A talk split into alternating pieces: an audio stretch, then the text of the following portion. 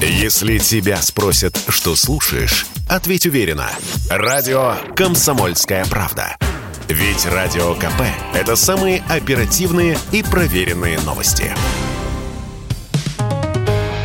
«Экономика» на Радио КП. Здравствуйте, дорогие слушатели радио «Комсомольская правда». В эфире наш ежедневный обзор самых важных и интересных новостей из мира экономики. И сегодня мы поговорим о последствиях возможного отключения еще трех российских банков от системы SWIFT. Мы отключим от SWIFT Сбербанк, самый крупный российский банк, а также два других банка. Так мы ударим по банкам, которые критически важны для российской финансовой системы, заявила глава Еврокомиссии Урсула фон дер Ляйен, анонсируя новый пакет антироссийских санкций. Как пишет европейская пресса, два других банка, о которых она говорила, это Московский кредитный банк и Россельхозбанк. Действительно ли их тоже отлучат от системы SWIFT, узнаем в ближайшие дни. Напомню, что это за SWIFT такой. Это система международных денежных переводов. Именно через нее идут все перечисления денег из одной страны в другую. То есть после отключения от SWIFT со счетов в Сбере нельзя будет отправлять деньги в иностранные банки и получать переводы из-за границы. Для банка это чревато тем, что компании-экспортеры и импортеры заберут оттуда деньги и откроют счета в других финансовых организациях, которые под санкции не попали. А какое будущее ждет нас, простых клиентов Сбера и других банков, которые могут отлучить от SWIFT?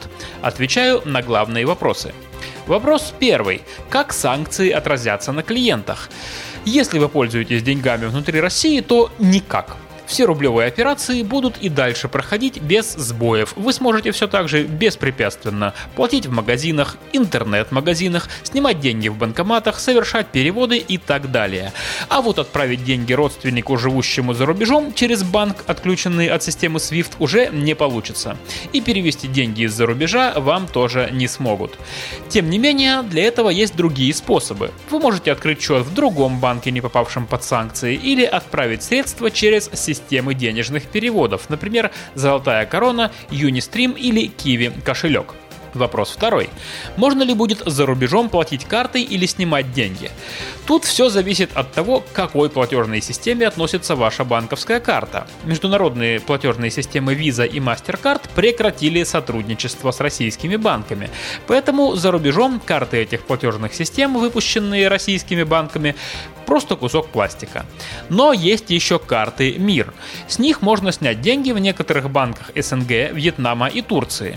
Удастся ли это сделать после отключения банка от SWIFT, непонятно. Если окажетесь в одной из этих стран в ближайшее время, то поделитесь, пожалуйста, опытом.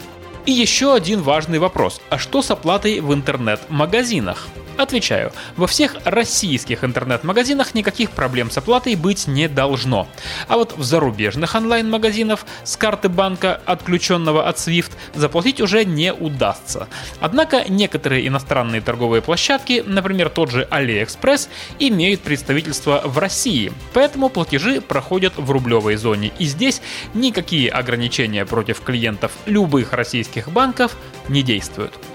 Кстати, в России уже несколько банков отключили от международных переводов. Сейчас 7 российских финансовых организаций попали под самые жесткие, блокирующие санкции Евросоюза. Это ВТБ, Совкомбанк, Промсвязьбанк, Открытие, Новикомбанк, Россия и Web.рф. Их отключили от SWIFT еще 12 марта. При этом еще один крупный российский государственный банк, Газпромбанк, от системы SWIFT европейцы отключать не собираются. Ведь именно через него проходит большинство платежей за российские нефть и газ. И в завершение расскажу, как будет выглядеть льготная ипотека для айтишников, о которой так долго говорили в правительстве. IT-специалисты смогут брать льготные ипотечные кредиты под 5% годовых – о запуске программы объявил Михаил Мишустин, премьер-министр. Льготный кредит смогут оформить сотрудники аккредитованных компаний в сфере информационных технологий. Как сказал Мишустин на совещании, в правительстве рассчитывают, что до конца 2024 года будет выдано около 50 тысяч кредитов на общую сумму порядка 240 миллиардов рублей. Вот кто сможет получить льготный кредит на покупку квартиры. Во-первых, это специалисты в возрасте от 22 до 45 лет. Во-вторых, их зарплата должна быть не ниже 150 тысяч рублей в месяц, если они живут в регионах, где свыше 1 миллиона жителей. Во всех остальных регионах льготную ипотеку дадут айтишникам, у которых зарплата не ниже 100 тысяч рублей. Все эти цифры до уплаты налогов.